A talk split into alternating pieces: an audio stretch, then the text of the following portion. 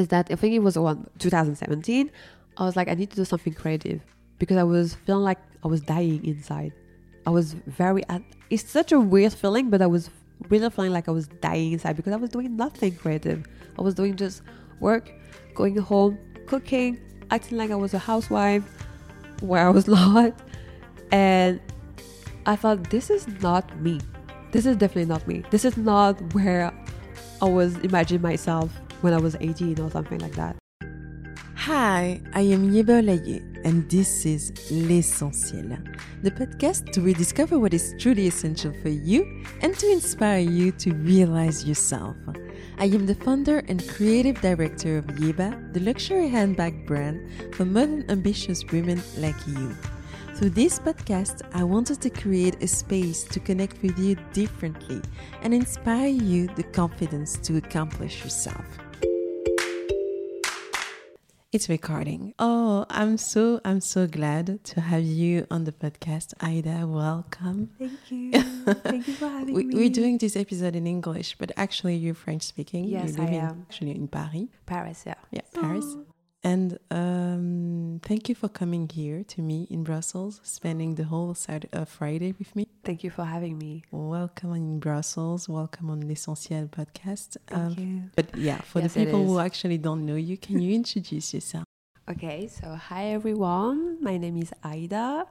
Um, I'm 33 years old and I'm French Senegalese. I'm living in Paris, small Paris suburb, and I'm a content creator, digital content creator um, on fashion, lifestyle. Yeah, mostly fashion and lifestyle. Yeah.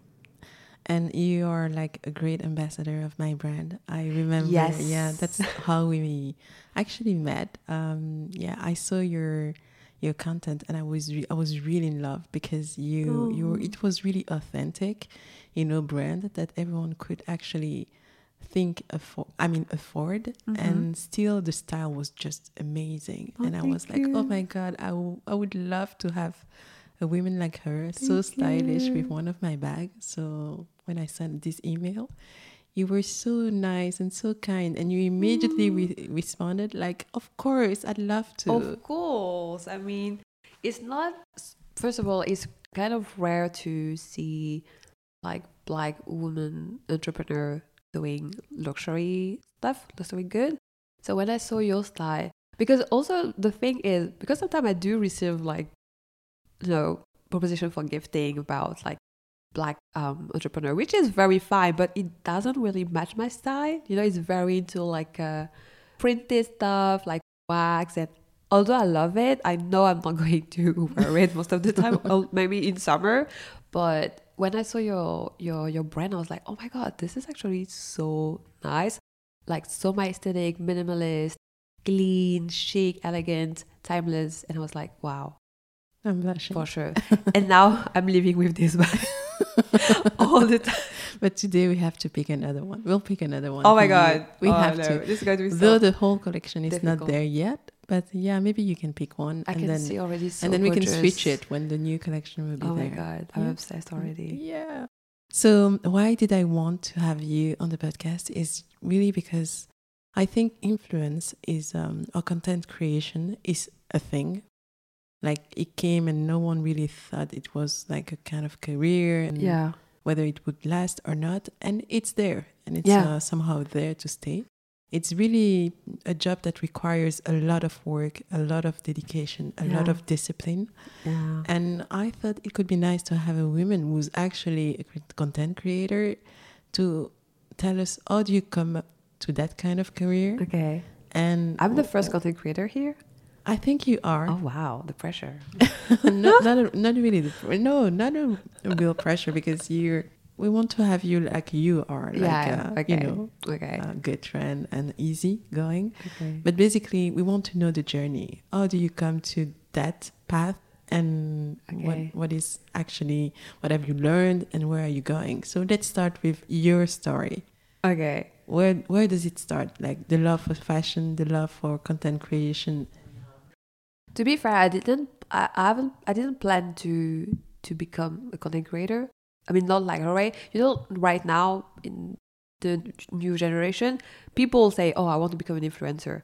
But back in the day, with us, our generation. When was- did you start? Let's I start. started honestly. I started in 2017.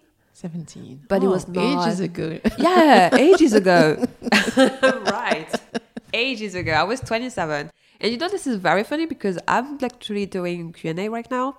And on one of the questions, there was a girl who asked me, uh, what kind of advice would you will tell to yours at 27 when you were 27? And I was like, wow, I haven't replied yet. I think I'm going to Okay. reply tonight. The question is coming, you know. It's the question is coming. Yeah, spoiler on it. but I, th- I thought it was very interesting because I remember at that time, I was not great. It was kind of like not the worst period of my life, but I was into this transition. I was living in Nantes, which is a, a kind of city in, in France. So I was not living in Paris. I was living with my boyfriend at that time. I had like financial issues. I had I couldn't find a job. I was I don't remember if I was at the university or not. Or I was struggling. I was struggling so much with school because the thing is I did art school and I always been into art. But when you come from an African family, this is Oh, not a art, job. art, yeah, yeah. art. Sorry, Yeah. art. Art, yeah. Arty. L'art, quoi, les Art. amis, quoi. yeah, exactly. Art. So I was really into art and design. Always, like I don't even know why, but it's always been this way since like I a child? yeah, since I'm a child. as- yeah. yeah. I remember I was drawing at school, and sometimes we have to say, "Oh, you have to draw. Let's draw uh, like a dinosaur or something like that." And people like the, the the the class, my classmate was like, "Oh my god, you're drawing so good!" So they all asked me to draw the Oh, the dinosaurs. I remember, I was in elementary school, and I had to draw everything, and the the teacher was like, "Oh, come on, stop! Like like let her alone." Or I was drawing like Disney princess, so I was drawing. Uh, uh, how- did she call it? like Sleeping Beauty for my for my friends or like Ariel like the Little Mermaid, and so yeah. Or also I was drawing manga for the for the boys. That was the thing. That was my Okay. thing. So you're really a creative soul. Yeah, Like you were born with Yeah, that creative so. stuff. and, Yeah. uh, you had to come up with something with it. yeah, yeah, yeah. I think it comes maybe with my mom because she. I remember she was the one who was always reading me stories uh, at night, like fairy tale. Um, she was also we were like doing activities. You know, I don't know how you call this the pâte à modeler. Oui, pâte à modeler. Um, I don't know how you call that. you know when you you have this. Uh, what do you call it? Taste? I don't know. We should Google it. We should Google it. How do you Let's Google it now. Yeah, yeah, let's Google it. Wait, wait, wait.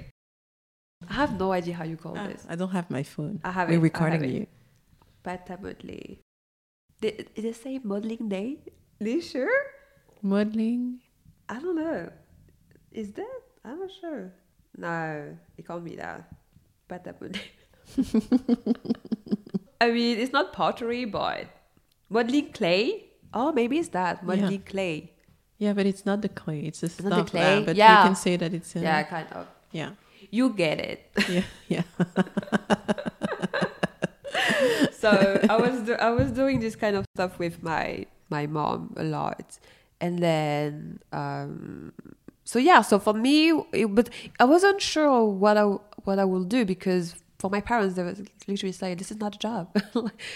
for them, they would say that you can't, and not just my parents. Even at school, it Yeah. was like you can't earn money or live your life just by doing odd Yeah. stuff. Yeah. You know, Like the pursuit of a, Yeah. a creative career Yeah, was not like yeah, you can't. is, it didn't lead anymore. Yeah, it didn't lead. Even in the black family, this is not. Yeah. you It's either like, be is that a joke? yeah, yeah, right. Like for for what? you Yeah. either should be a doctor, a lawyer, um, a nurse, or you know, engineer Or working in a bank. or working know. in a bank. That's your options. Yeah. There's no other options. The other is like, yeah, make a Yeah. passion out of it. But yeah, Yeah. So find yourself a real a job, a real university, Yeah. and yeah, study. which is annoying. I think that's probably the reason why I was so. Um, I mean, I was, I had this voice in my head all my school years when I was like, "Oh, you need to find something to get a graduation, like a real thing, so your parents will be proud of you." Because I was always looking for their approbation, And validation. the validation. Sorry, I was look, always looking for their validation, like basically all my childhood. Um, and Still now? no, No. No. Not anymore. No, not anymore. Now I'm like, if they're proud, it's okay. If not, I don't, I don't mind. You know, it's okay too.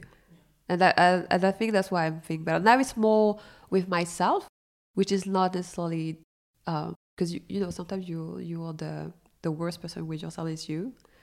Um, I'm very uh, harsh sometimes with myself. Still? Yeah.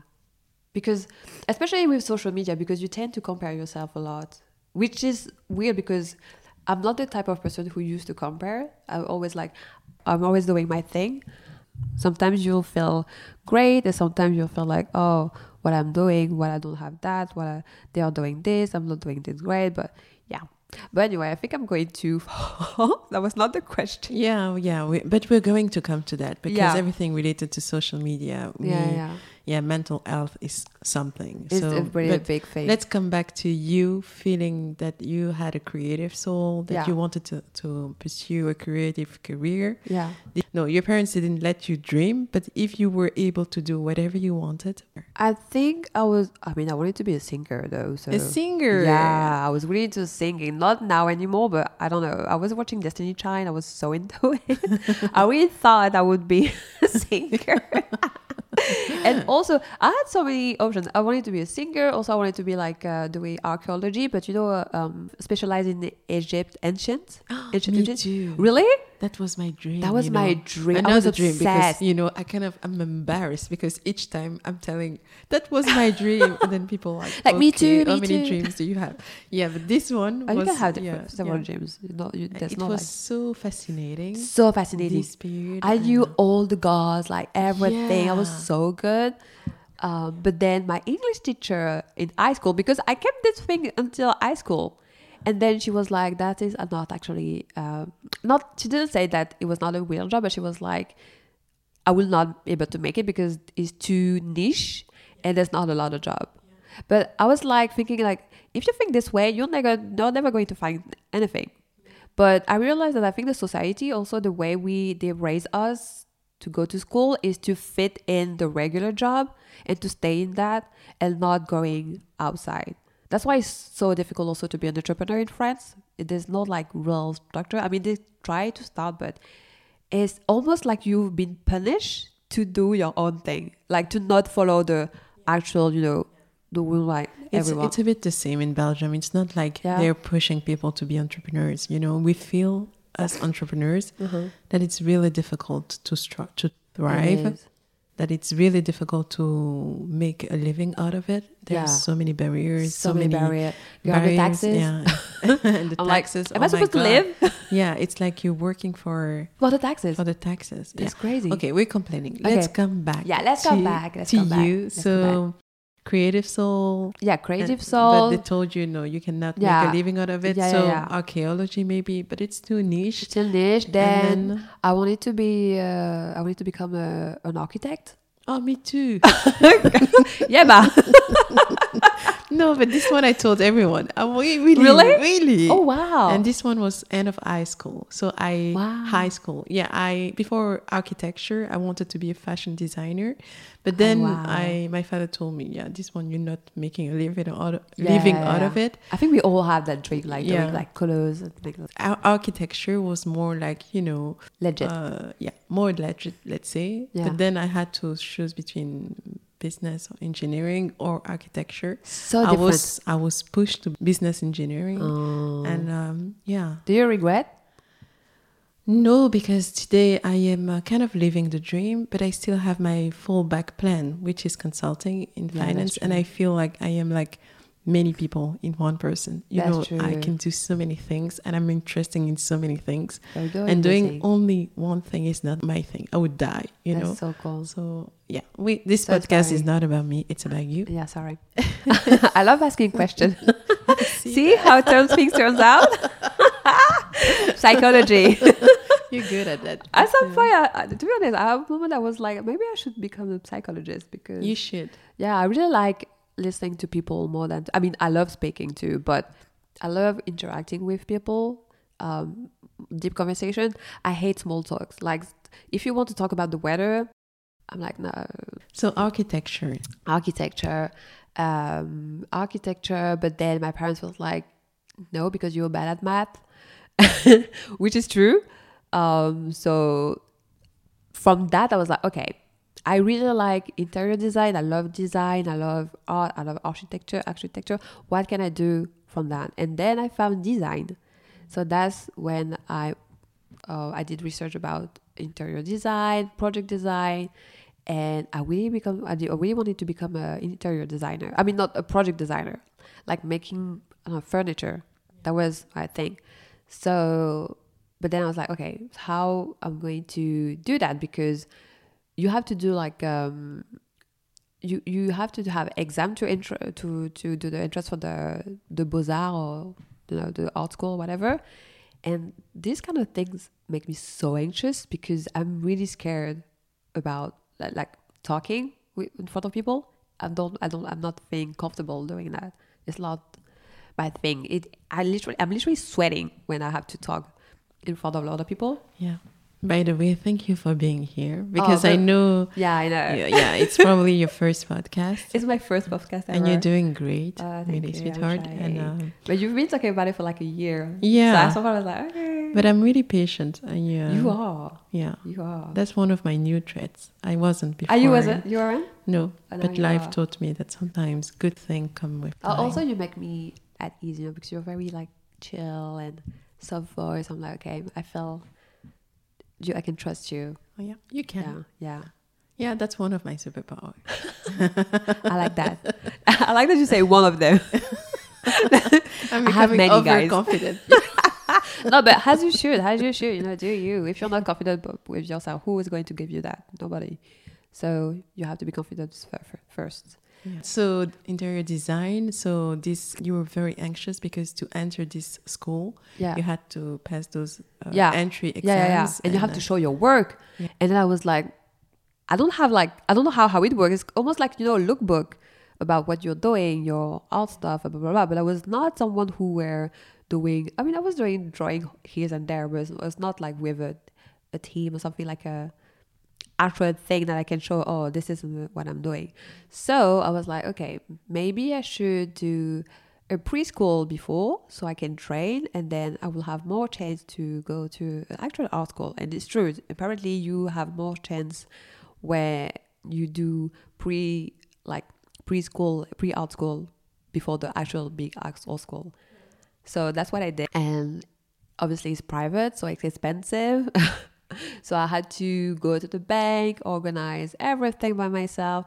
And at that point, my parents were not supporting me at all. So I had to plan everything, doing all also going to the bank, uh, negotiating, blah, blah, blah. So I can have the, the, the loan to do that thing. And it was just for one year. So I was like, okay, one year is better than doing this for three years because I was like, what if I don't like? What if I fell and then I have to pay the thing, you know? That I still have to pay, by the way.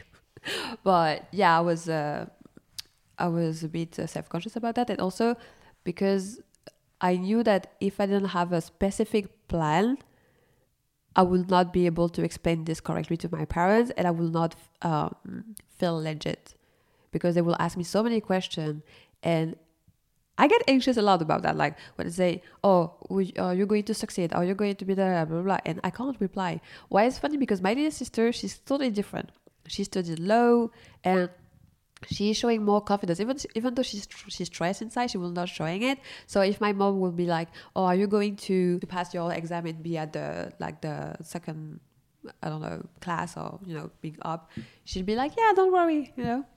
Like don't worry i'll be fine. I got it. But me i was like i don't know. How can i know you know?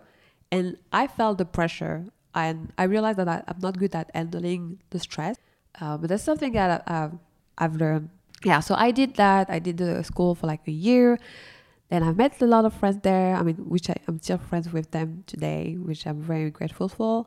Although the actual art school didn't bring me did that much, I think it gave me just the pass to go to the art school, which is a bit sad because I feel like in France there's a lot of that. It's like, where did you study?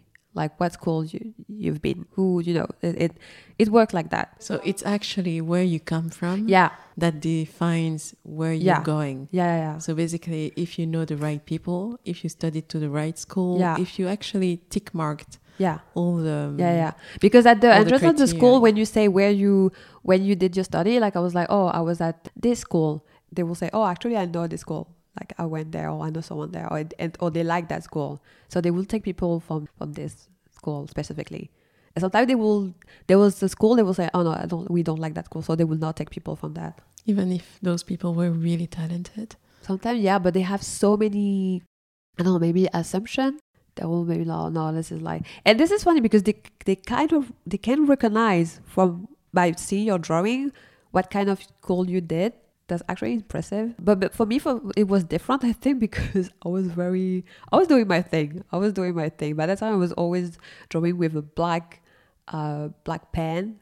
That was my thing, and that was kind of different and I think it helped me. So that's why that's how I ended up going there. Oh, nice. So Yeah. you finally got it. Yeah, Yeah, because you, yeah, telling the story, you sound so negative. Yeah, Like, it looks like you, I it did. was not possible for you to get in there. But I you did. finally I did. Yeah, I did. I did. So, yeah. I got it. Yeah, Why, why, yeah, you look, you don't look that enthusiastic about it. but because I didn't really enjoy the experience because, I mean, my art school experience was kind of painful. First of all, I was the only black woman. I was the only black person in the school at all. The whole school. the whole school every time i mean the second time the big school i, I think i was yeah i was the only dark skinned girl there was I know uh, the feeling. mixed race That's yeah the story of my life. Yeah. yeah. Sometimes it's annoying you know when you're Yeah. only the the only one all the time you're like And and sometimes you wonder why am I the only one? yeah is it because I'm not even that special. I know other people like me. Yeah. who are just amazing. yeah, yeah yeah so you're like is it because they? they choose for to have like you know being like inclusive stuff or is it because black people some black people would think like oh i can't fit in or it's not from us or because they listen to the pressure of maybe the parents also they'd be like oh this is not a job so maybe you should do something else i think there's a lot of things it's not like all black and, and white Yeah, of course. Yeah. but yeah sometimes it's very like when you're the only all the time like so i don't have the i mean i have mixed feelings with my art study because it touched me a lot but not for what i wanted to do No. it touched me a lot yeah yeah, yeah. Um, in in which way? in a way that I've learned what it is to fail, and also because that was my dream to become a designer. I wanted to become a designer. I was, I don't know, projecting myself doing that. I was like, I don't know, um, yeah, I was really projecting myself to having my own studio, having my brand, like you know, like the all the those designers that I really like, like Charlotte Perriand, you know, Corbusier. Uh, but obviously, those are the popular ones, you know. Then that was the projection, Yeah. and you said it didn't happen, and you were a bit disappointed. What went Um, wrong? What went wrong? Uh, well, first of all, it's, um, our school is is tough because you are doing things by your own, and I don't know. I feel like for me, I thought that I will have more support. Um, From your teachers, from your Yeah, from the- colleagues, from the- or the- your peers, or from more from the teachers. because your parents, you know that. Yeah, my it was- parents- you know yeah, that, that was- was, your stuff, so you you couldn't Yeah. really count yeah, on yeah. them. And that was difficult because I went there, but of course they were paying for my apartment, like a part of it. But I was struggling with financial issues because I was I had to find like an apartment who was not was kind of cheap. Like I I had to make think about it and make everything so they they will not have to invest too much in me. But when you think about it, you're like, you are my parents. That's not your job, actually. You should invest in me a lot. But at that time, the way we were raised, we were doing everything so they will not have to pay too much. You know, that was that was the thing. So that I was struggling with that first because I was always having like, how can how am I going to have money? How am I going to pay my stuff? And also in the art school, you have to pay for your furniture. You have to pay for like everything you're doing. If you want to do something, you have to pay. But I didn't have that money, so I was kind of stuck, and so I didn't know what I wanted to do. And also, I had to use the machine. you know, for to, to create the stuff. And I was so scared about that. They show us like one time and then nothing. And for me, I'm not someone who's super handy doing stuff. Yes, I'm drawing, but I'm not like doing handy stuff. That's not my thing. So when I realized that, I was like, oh, how can I going to, you know, do that? How about you peers? People were more like Everyone was really competitive, or there was not that much, but in the end, a little bit, I think. And also, they were they had their they had their like the they, struggles. they, they had their struggle, but also they have their groups. You know, I think uh, at the second uh, class, I kind of lost motivation because, yeah, again, I didn't have the money, and then I could see that teachers were um, treating me differently. Um, in a way where some days, sometimes, for instance, one teacher will say, "Oh, she's always late," and I was like, "No, I'm always there," you know. So that was not. And also, I realized it was really in a small town, and I'm coming from Paris. I mean, the Paris area and everything. So it didn't work out for me because even though I like, I can I can enjoy sometimes the suburbs and stuff like that, the countryside. That was too small. You, there was nothing to do. There was just the school, and that's it. You know, I mean, some people they were going to other place, but you have to have it. You have to drive for that. I didn't have a car, and maybe I didn't know the people who need to be there for that. But anyway, so in the end, I uh, I I ended up being very very isolated and staying going to the library every day. Oh, They became my friend actually. the library, they became my friend. They was so nice. Like every time there was a book, they were like, "I keep you for you on the side," and I was like, "Oh, Oh, thank, thank you." that was so cute. Yeah, but you said at the very beginning, I was surprised because I learned things I was not expecting, and the first thing you said is failing. Yeah. So, how did you, how did you feel, and what have you learned from it that you that actually was an, an asset for the next steps of your life? At the second year of the art school, in uh, how do you say? I have been fired. You can say that. Yeah, I've been fired. We were like five or six people. We've been fired for nowhere. Fired? yeah, you yeah. mean they said, they At the, sc- on the school. Yeah, they said you we don't want you anymore. Yeah. just yeah, leave. Yeah, yeah, yeah. That was that. That was that. and I was not there at that time because you know it was like you can do it was more like because we were working on a project, but so you you don't have to come to school all the time. And to be honest, uh, for me, I thought I would just like do my second year again. You know, I remember there was that guy who never come to school, but they keep him for another second year. But me, I was showing up all the time. I mean, where when it was necessary, and they just like fired me. I was disappointed. Yeah, not really. Complete I mean, shock. or did you, did you feel free?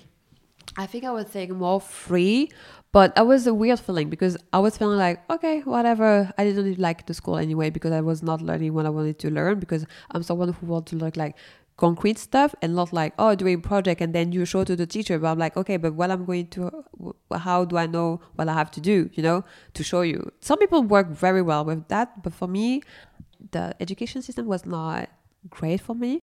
Um, so it didn't work out. I was like, okay, whatever, fine. I don't I don't care, you know. But I was scared to say that to my parents. That was the the most Yeah, problematic thing. I feel you. Yeah. Yeah, I feel you. No, not really, but I am in. I mean, you you know the vibe. Yeah. say to your parents, like say to your African parents, I get wow, damn. you you better leave the country. yeah. I mean, I mean, I was I was nice because I mean, it was, I mean, it was okay because I, I was by a distance when I say that. okay. And in the beginning, they kind of act like, oh, they understand, blah blah blah. So I was like, oh, okay, that's fine, that's cool, you know. They because like I'm not the only one to get Yeah. that been fired, you know. Uh, but then when I came back Home. home, that's when things started to to get annoying, like very To get nasty. they get nasty, you know. I almost felt like I had the right to say nothing because I fell. Because I fell at school, at that school, I couldn't, you know, say anything about my opinion or whatever because I was the one who failed, you know. And also, it was not the first time because I fell also for like um, the high school graduation. Mhm. I had to redo it again Le bac. the bac yeah the bac uh, because I It was really have- hard at your time. It was hard, heard- right? But I remember my cousins because they were in the. French system, and Yeah. like bac was something. That was Like, and if you feel a bit anxious about exam, this one is like, yeah, that was the worst. that's the worst. Yeah, that's Like- that's all I have. so yeah, uh, so I felt that, but I have it on the second time. But so yeah, so I was like a second failure uh, again. When you're trying at that age to find yourself, because I think I was 22, 23, 23. How Like, about your self-esteem? Um, and that was so low. That was so low. If I'm comparing now versus 10 years ago, complete different person. It takes time. I mean, I can't say that now I'm a 100% confident. As yeah, maybe, no, no, maybe 80, 90%. Um, but at that time, that was very bad. I was crying a lot. I was feeling so lonely. I didn't know what to do. And also, I think I, I felt frustrated because I still had that dream. I still wanted to become a designer. But then I was like, it's almost because they say, like, also one of the teachers sent me an email. And that was so bad because they all sent us kind of the same emails. But on the one that sent sent to me, she was like, oh, you should find something else to do. Like, that's not your, that's not your path, basically. That's so mean. She was so Fuck mean. off. She was so mean. Sorry. And apparently they were making fun Who about the it. hell do you think you Yeah. are? I mean, That was the thing. That was that's I think that's that's I think that's the reason why I was not giving an F about that school because I was like, oh, who do you think you are to tell me what I'm going to do, what I should do, or what I can do? Like you're nobody, literally. So, but I was still feeling bad. you know, I was still feeling bad. I was still like, and I think more about my parents. I was not really looking about the school thing at that time. It was, it was more about what my parents think about me. Um, I feel like I disappointed them, and that was not. I was not feeling great about it. did you did you try other studies or you decided to start to work and like start a new? My goal was like you need to be graduate you, you need to have like something you have to be graduate that was my goal i was like you, you have to be graduate have a diploma or something Yeah, somehow Yeah. become someone. Yeah. you know? exactly because for me it was more like graduation my other solution i wanted to go to other countries because i kind of figured out very quickly that the french system was not for me was not the way i think i've always been an outsider even though i i didn't want to but it's always the way i've been um so i was like oh maybe i should study like somewhere else like in australia or canada but i was really i think into australia at that time that was kind of the goal. So from the 23 to my 28, so I never fit in the um, school education system, like never. But I somehow was like, I should because I need to be graduate. So that was my obsession. And so I really tried to find ways to have like something but still in art because I was like, I don't know what else I can do because I didn't like I don't like other stuff. I don't I just like Oh, that must have been like a dark period. that was so dark. Because when you don't know anymore I was really dark. what you're going to do, and That was yeah, really dark. Yeah. Well, to, to be honest, I had very, very dark thought at that time, like a very dark thought, um, because I was like, I'm useless. Like, Oh, What don't the- say that. I mean, I say that before, now not, but at that time, yes, because there was also other family issues. There was a lot of things was going on. My parents were going into a divorce. I mean, there was so many things. That like the year from 2015 to 2018 that was rough, but 2013 was not that good too because my parents was always kind of fighting. It was like a toxic environment. It was Yeah. very like toxic. So we are four years to your first start in doing influencing. Yeah. So Yeah. what what happened during those four years? um, I was focusing on having money. I was focusing on trying to have money, working at stuff. I went to university in uh, a city called Angers, and oh no, Nantes. Sorry, Angers was not a thing. Uh, that's when that's when I decided to go there because my main thing is that I wanted to escape my family environment because at the time it was very toxic. So I was like, I need to go outside that. I can't I can't stay there. That was not doing well at all. So and also my parents moved to a small village in the like Parisian suburbs. Not really Parisian suburb, but people- will not understand that. But dans le 77. Ok. They will not get it. Oh, mais non, j'ai compris. Merci. Got it. en Seine-et-Marne. Um, so yeah, they um, we moved there, but that was terrible. Like that was probably the worst thing that could happen because literally we had they were we were um, outside of the city. It was like a small village for a house. that was just filled everywhere. Uh, the house was super small, very old. I mean, there was nothing, and you can't, you can't, you can't do anything if you don't have a car. That for me, that was the worst thing ever. I am in a movie. Like I Literally. picture everything. Yeah, and yeah, but like, in a- a bad movie, like yeah, a bad, mo- cheap movie. Yeah, you know, exactly.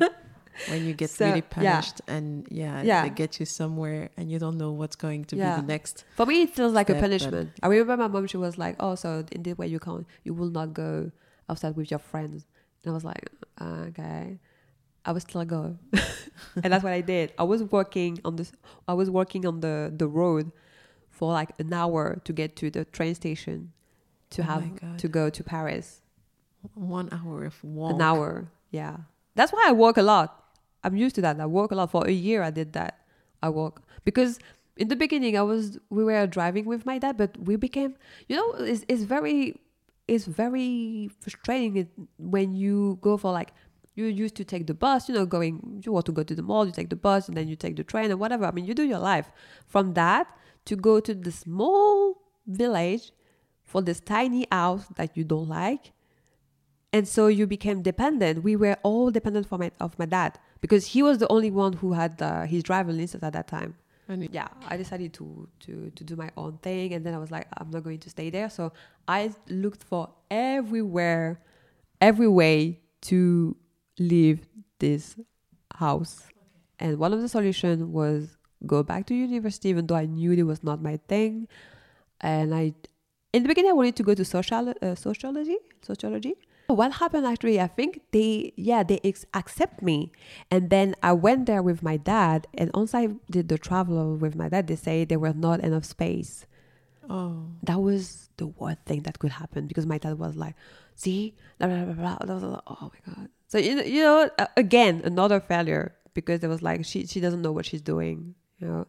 So uh, I I was like the girl you can't you can't um, Rely rely, on. on, yeah you can't rely on her. That was the thing. yeah.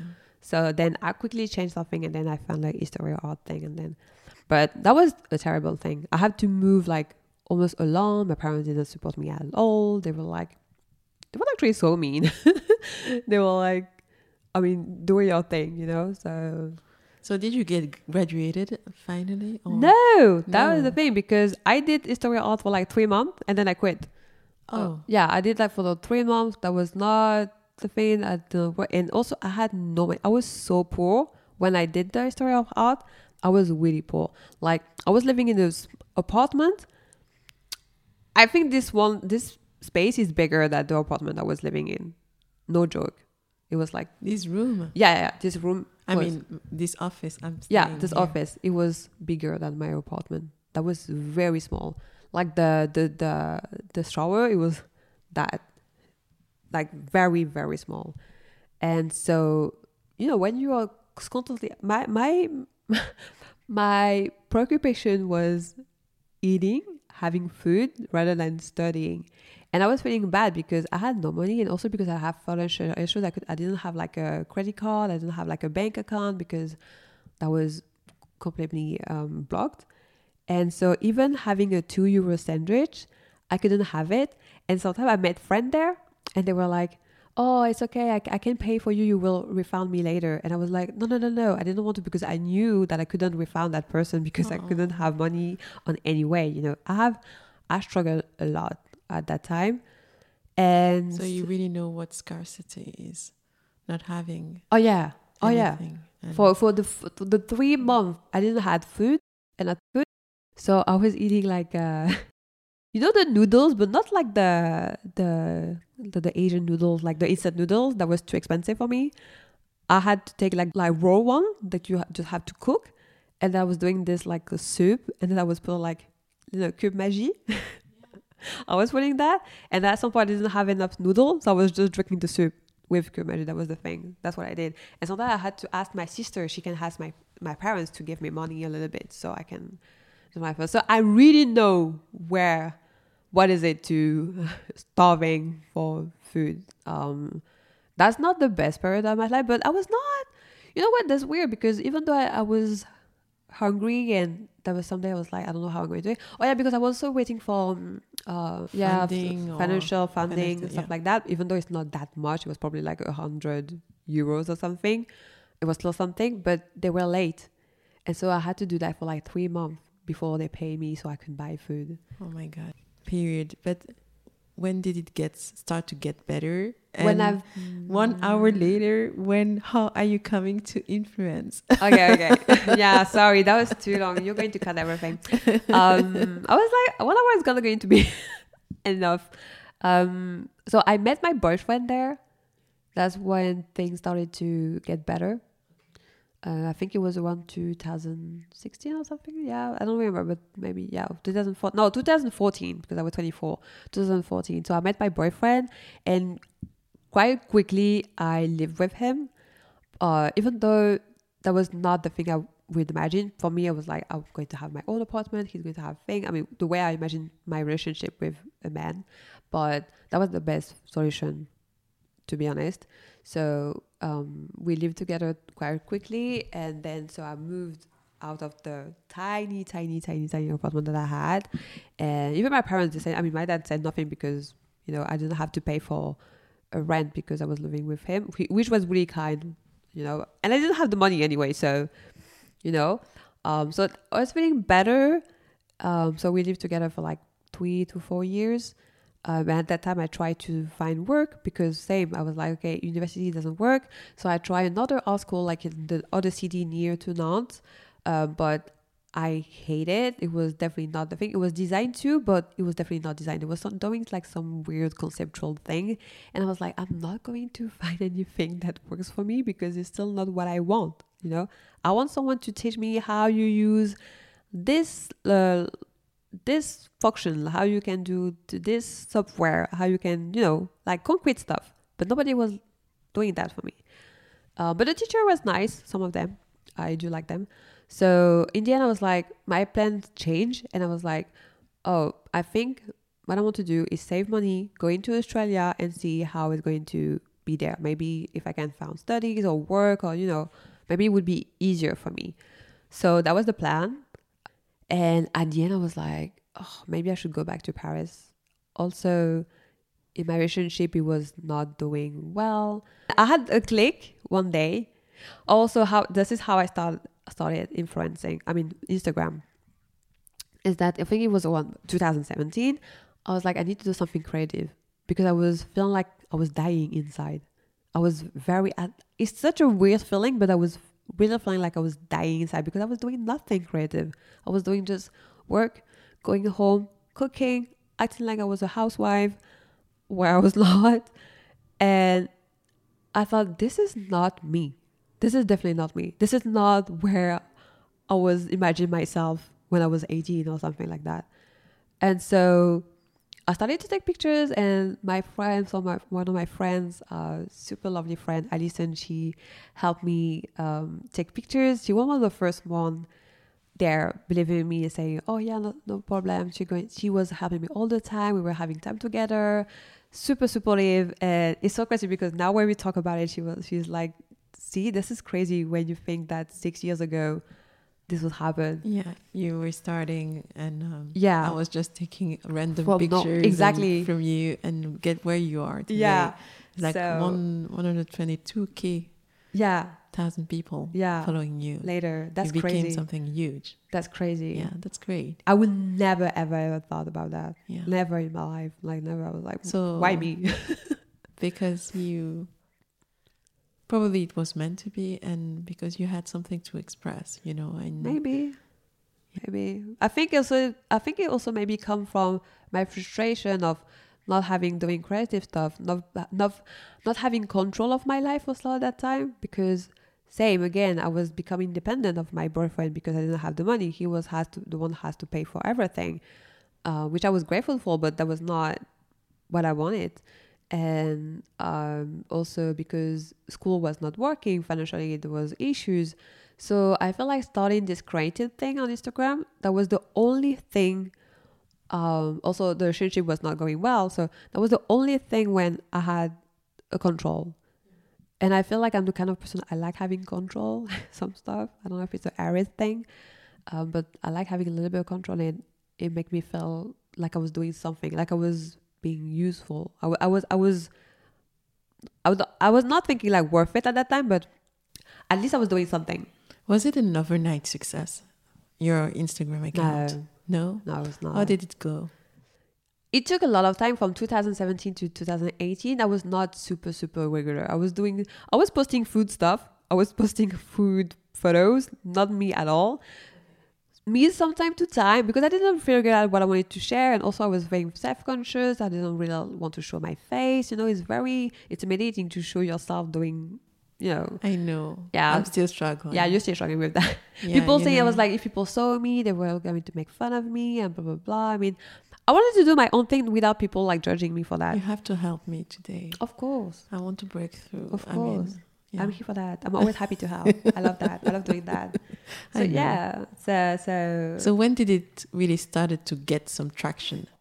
I think when I came back to Paris, really, when I came back to Paris in summer after my breakup, because I decided to break up, uh, I came here and I was like, this is not going to. He's not the man of your life, definitely. He's not going to marry you.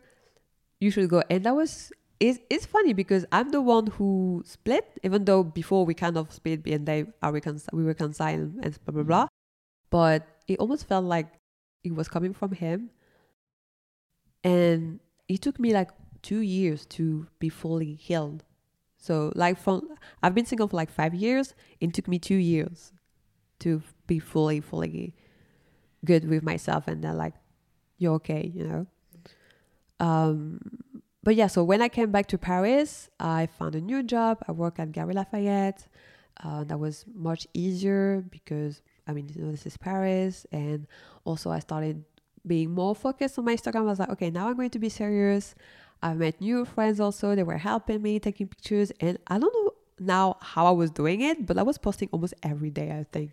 Every day. Like every day. I was like, every time I had like, um, every time I had um, my day off, sorry, I was, I was out to shoot content every time.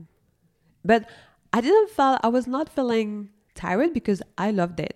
And it was a kind of escape for you. Exactly. I think, yeah. It was your thing. Yeah, because And, a lot of uh, things was going on with mentally, with the family, and everything. And yeah, that was uh, that was. I think that for me that was an escape. But then I still don't understand how you get from yeah someone who's starting with 10k, for example, less than 10k I started with 500, and then I got the 1k, and then one of what what something happened, and then I got 10k. Uh, to to get to 1k, it took me like almost a year to get to 1k. That was so long. But then after 1k, it grew up quite really quickly to 10k. yeah. and this, but I have 1k for two years, but I'm not posting any. But you're not posting. anything. That's, the a- reason you're not a- posting. Yeah. For me, that was very, very slow in the beginning. That was very slow. It's kind of still is to be honest, but And I, then what happened to 10k?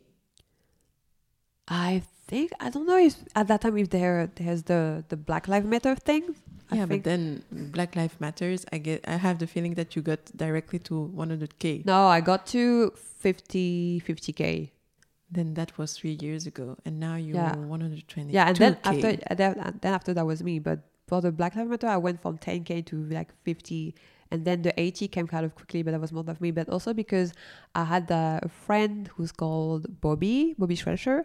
I mean, he became a friend, even though we never met, but who worked at Who What Wear, and he was the first one who saw me. I was like, I was have, I think I had five, 500 followers at that time.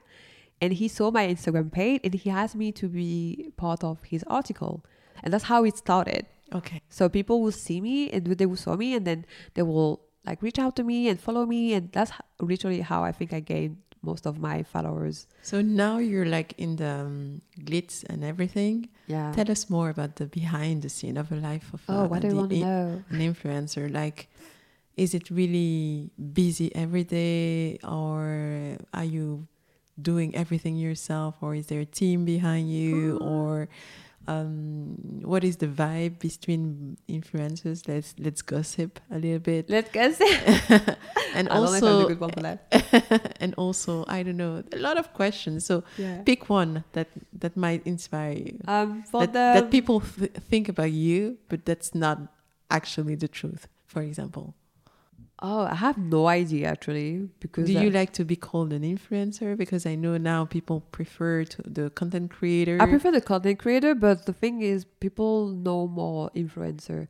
And the thing is, I don't like the word influencer. I think it would have been better if people would say inspirational, inspirationers. I don't know because I'm not someone who is influenced by people. So why would I influence other people? because you give some good tips. Yeah, but I feel So like influencing see- is good. It's on a bad, on a negative thing. Oh, okay. That's why I think for me it's kind of a negative, like influencing. okay. and- So let's say content creator. But I prefer content creator, even though I say influencer. But yeah, do you work in? Do you work? Do you have another job, or do you work exclusively on the That's my- the creation of Yeah, that's my full time job. That's your full time I job. also job. But full time job doesn't mean you have job every day everywhere. But the thing is, even if I would, I think now that's the thing where I want to go lately is thinking about having other income. But I can't go to a regular job because you have to be flexible. Because you know, one day, one day you are in Bruxelles, one day you are at an event, one day you are. And if I have like a nine to five job or even a part time job, it, it will not work.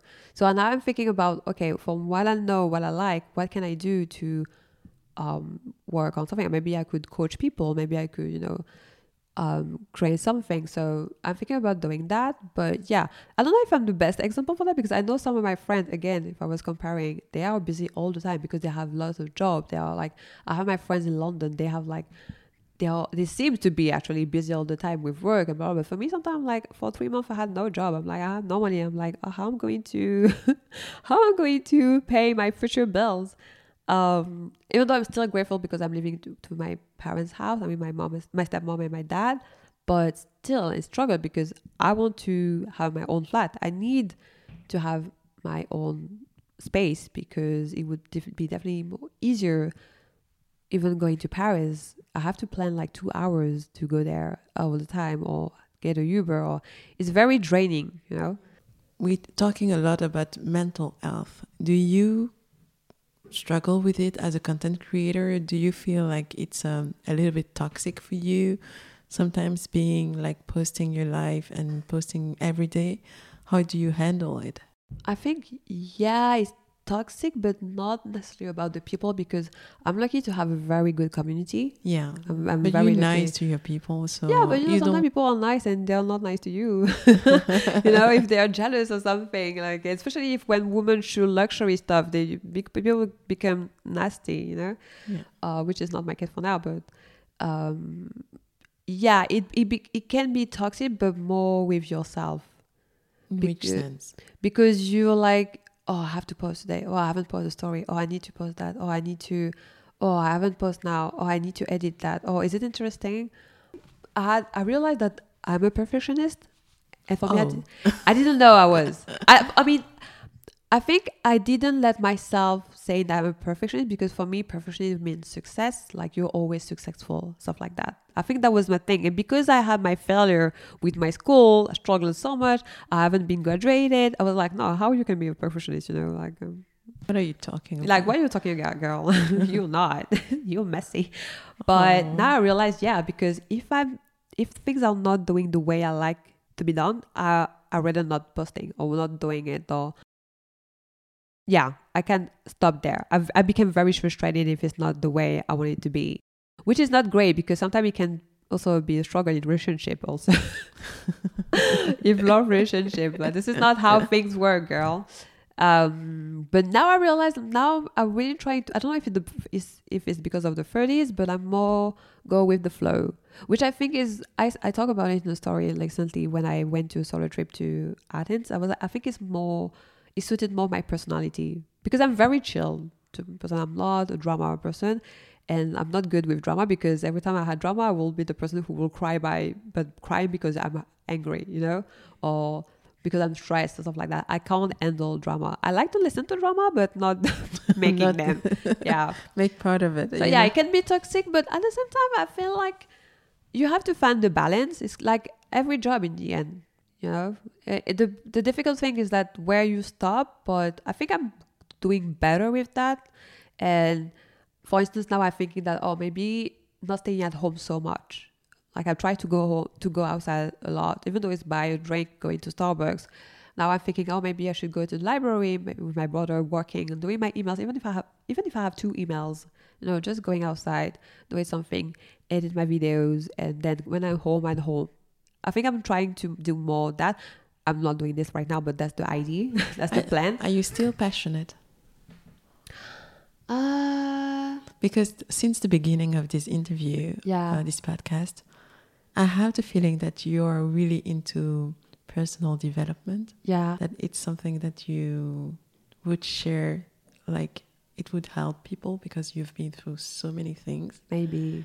I think? was I was expecting you to speak more about fashion designers. Oh no, that's shoes funny. and, um, that's actually funny. Yeah, it's really funny you say but that. then deep down, yeah, I feel like you have something to share maybe. Yeah. that goes beyond the the styling, which is your thing yeah, as well. Yeah. But I feel like there is something coming in that sense I as think well. that's the thing that's interesting because, and I think that's why people sometimes um, are um, surprised is that fashion has never been my passion.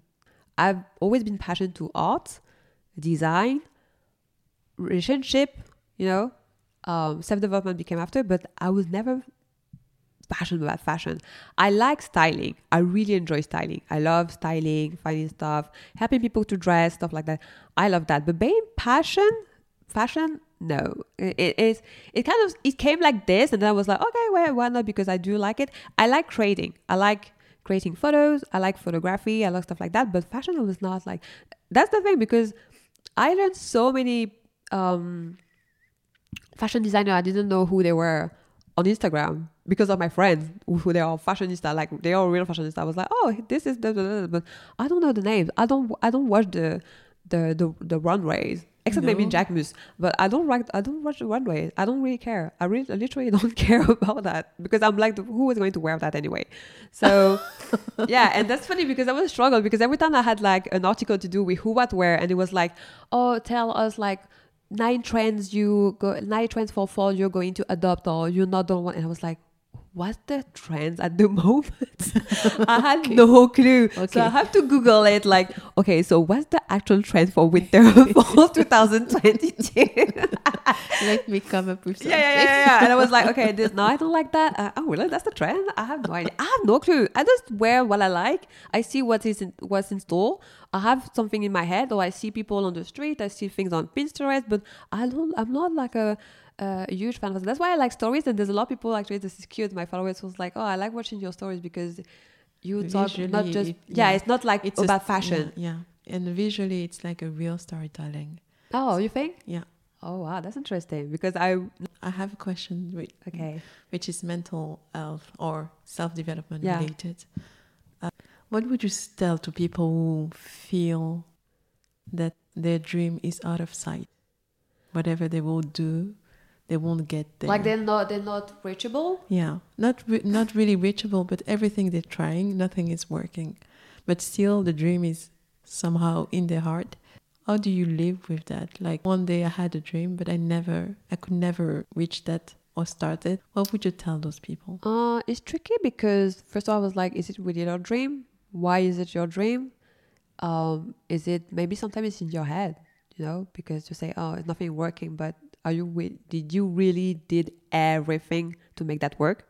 You know, because me personally, when I started the Instagram thing, in the beginning I didn't thought I would do like influencer, but in 2019 I thought I was realizing that oh maybe it could go somewhere actually. Maybe I can work that. But I wrote on my journal all the jobs I can do, like uh, DA, artistic director, stuff like that.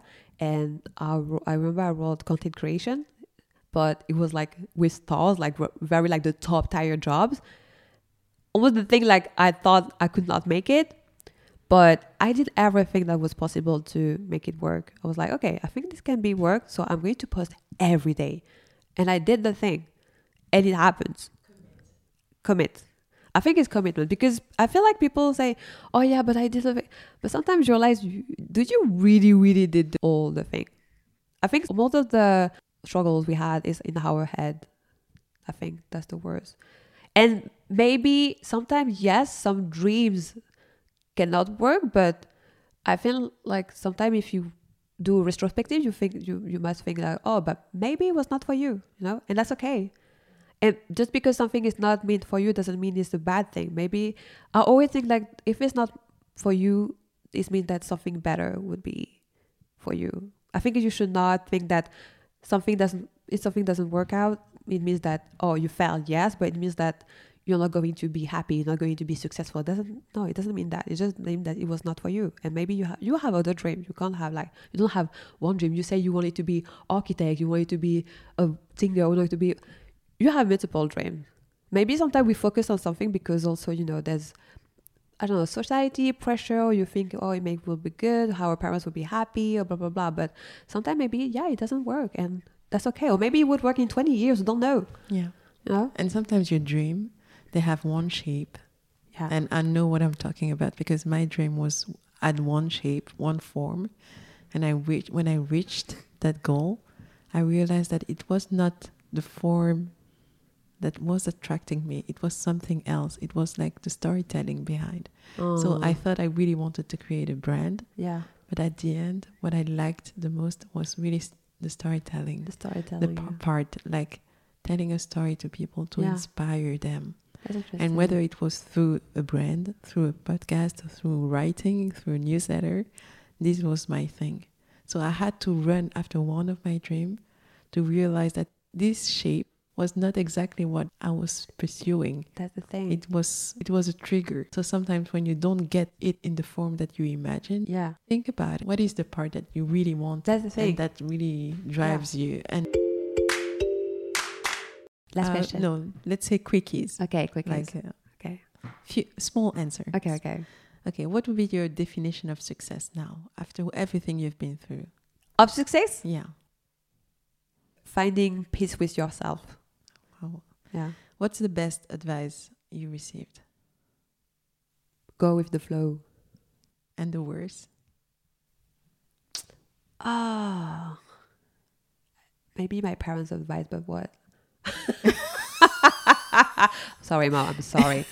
I'm sorry. Any advice? oh yeah, um, I, I would say like um, it was something about like failure is a bad thing, but it's not. It's actually the best thing that can happen to you. Yeah, I will steal that question that you were asked uh, by one of your followers. Um, if you can come back, if you could come back years um, earlier and Yeah. discuss with the younger version of you My of 27? 17, 17? 20 27? It was or 27. 27. Yeah. Yeah. She's, What uh, would you tell her? I would tell her break up with that guy. He's not going to marry you.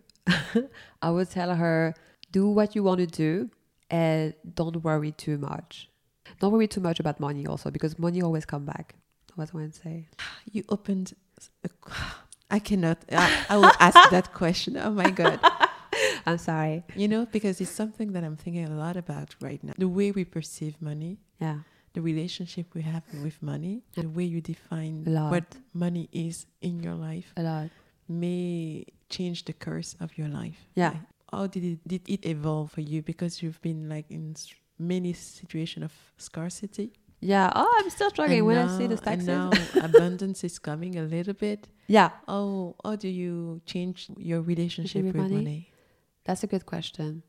Um, I'm still learning to be honest because I haven't been lucky to to grow in a family when we learn how to keep money, invest money, you know, how to, you know, which is not a bad thing, you know, it, it's happened, just it was this way. But now I need to educate myself again, um, which is absolutely not perfect, but I have this philosophy, which my mom used to say that I loved. She was saying like money always come back, and she's right.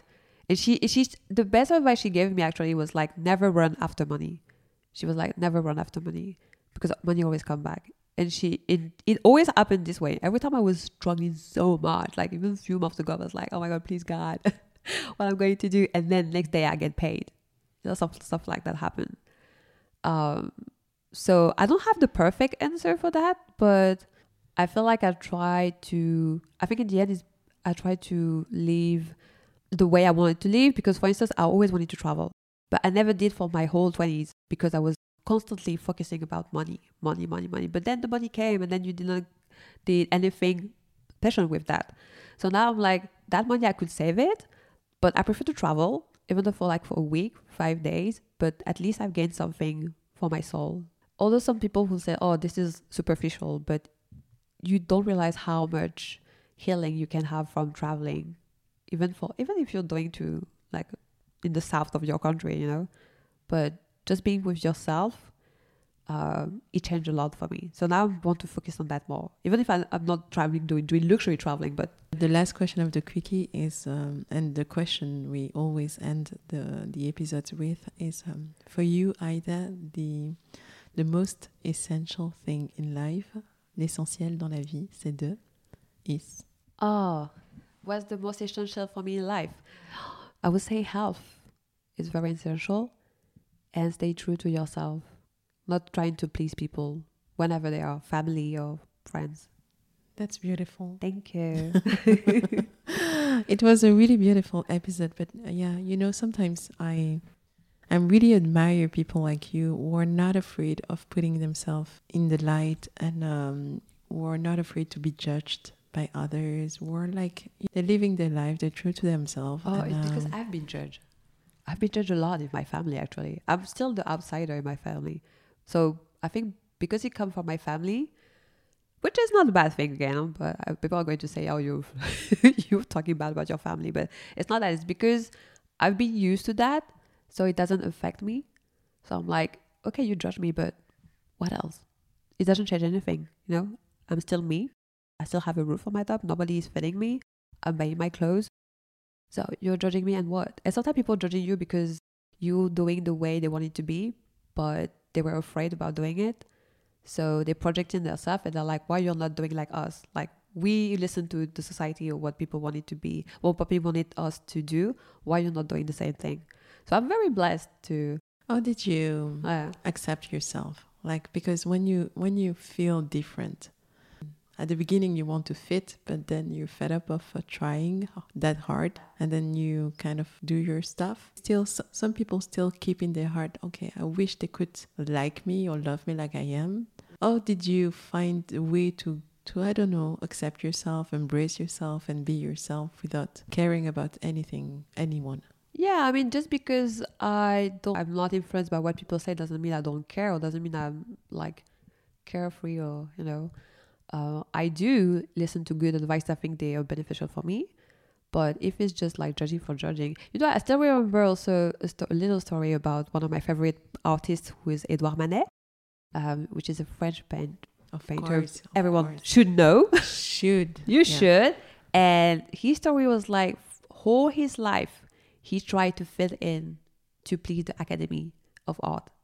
He wanted to fit in, but he never because he had like another talent and he kind of created it without wanting to be. I mean, he's considered as the father of the impressionists, kind of, um, but he wanted never accept that, and he died still trying to fit in.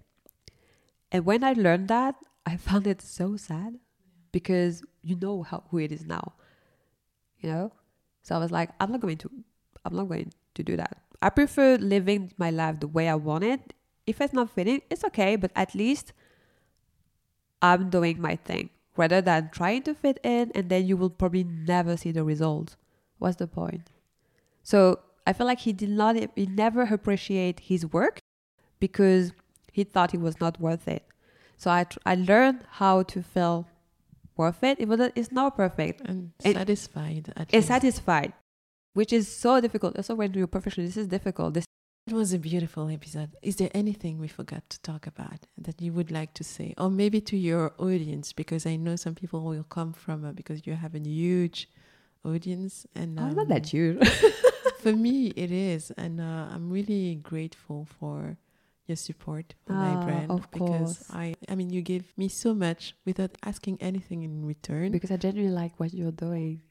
That's the thing. If I like, that's my thing. If I like people and I feel good connection about them, I will always support them. But at the same time, if I'm disappointed, girl, you will never see me again. You're blocked. I will just block, block everywhere. My situation, situationship, he's blocked. You know, I just block him. what's evil with both of us is that we are Aries. Yeah, And people have no idea the other side of us. we are evil. Evil. Guys, you don't know. I can be such a bad bit. yeah, we can. yeah, yeah, yeah. No, what I would say to my followers, oh, if they listen to me, just uh, reach out to me. There's a, I think also because I was very more discreet in before, people didn't really, um, they didn't really try. They felt, they thought, oh, I don't want to bother you or whatever. And I always sometimes get like, uh, DMs. I was like, oh my god, you reply to me. I'm like, girl, I don't have like a hundred DMs, or maybe I do, but because I reply most of the time, it's okay. I probably have like 20, 10 message per day, so that's fine. Of course, I will reply to you. I'm not God. Come on, relax, you know. So yeah, well, I just want to say to my followers, if you have a question, if you struggle with things, I mean, reach out to me because I know that sometimes it's easier to talk to strangers, you know, that can't really relate to what you're living um, than I don't know your family, your friends, relative, um, yeah, whatever. I, I'm kind of open to whenever I have time, of course. You know, um, probably a reason why I want to start YouTube. Also, I want to feel closer um, to my audience because they're very lovely people. I feel like we understand kind of each other. We know the same vibe, uh, mental health, self development. I think I will have to read more about that because my my issue I mean not issues, but I think the thing with me and I always struggle with is that I know things, but I don't know why I know them. It's like for me it's logical the way I still think the way I will advise people kind of think to me naturally. For styling is the same. I didn't learn to style, I didn't learn how to dress. It's just it came naturally, but I don't know why. So for a long time I didn't feel legit because I was like, okay, I know, but I don't know how to explain that. You know? now I understand more that okay, that's your maybe intuition. You have good intuition, and it works this way. You can learn more. It's okay, and I'm in a place now. is good because I can learn whatever I want. I don't have a diploma. I don't have graduation. That's okay. Yeah. No, that's true because we always think that oh, you're not worth it because you don't fit in. But now I'm like, I'm blessed that I'm not fitting. I'm okay with that about that. And I think it also helped a lot of people because there's no perfect pattern. You know, there's no perfect path. There's no perfect way. And sometimes you realize that it's the people who struggle the most who actually succeed the most because they know how to fail. Why the people who had all the good grades, uh, always worked out, then when they fell, they don't understand what's happening. They're like, oh wow? And, and then they fell hard, And sometimes never recover. and sometimes never because recover. so much in the ego. Yeah. And also because we didn't teach them, you know? We don't teach them that it's okay. Know, because people don't have so, yeah. But for me, I'm so used to that. I'm the siblings who's doing like not everything who's not supposed to do. people don't even look at, look at me now. They're like, oh, you know, Aida or whatever. She doesn't have it. That's so funny. And every time the question of my family is like, oh, why you don't have your drive license? Why you don't have a blah, blah, blah? Why you're not married? When you're getting married? I'm like, what's your problem? Why you why you divorced? You know, what's the yeah? It's, it, it, it's like Do you know that 30, 30 minutes late for our restaurant? oh, it's okay. I hope they will keep our reservation. of course. We have to stop here. okay, so bye guys. So if you want to talk to me, know that you'll, it will take a lot. uh, that's my issue. You know, the friend on WhatsApp who's doing like ten minutes of voice notes. I love them.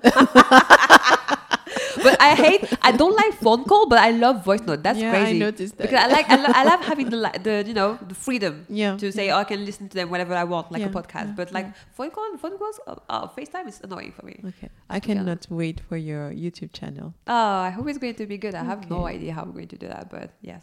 Yeah. It was a pleasure. Me too. Thank Thank, you. for my first podcast ever. Yeah! oh my god! oh my god! And you did it like oh, you slay. Oh, thank you. good luck for the editing. Thank you. Bisous. Bisous. Bye bye. oh my god. Ça y est, on y est arrivé. Oh. C'est fait. Okay. but I can give you the short thing, but it's like Yeah. No, but I think I have something. Oh, because I'm trying. I'm struggling to. The storage issues. Storage. I was looking dear. at you know like TikTok hack like how to how to do it when you have like full storage. Oh my god, it's such Oh, a um, I'm panicking because my iPhone just broke. I know. I mean the storage. I don't have any storage, No, so I I, cannot film anymore. So, yeah, maybe I'll have like 10 seconds for Instagram, and of course you have more than ten seconds. You have like thirty minutes. So Yeah, yeah, you're right. you'll yeah. be you'll be you'll be good. be okay.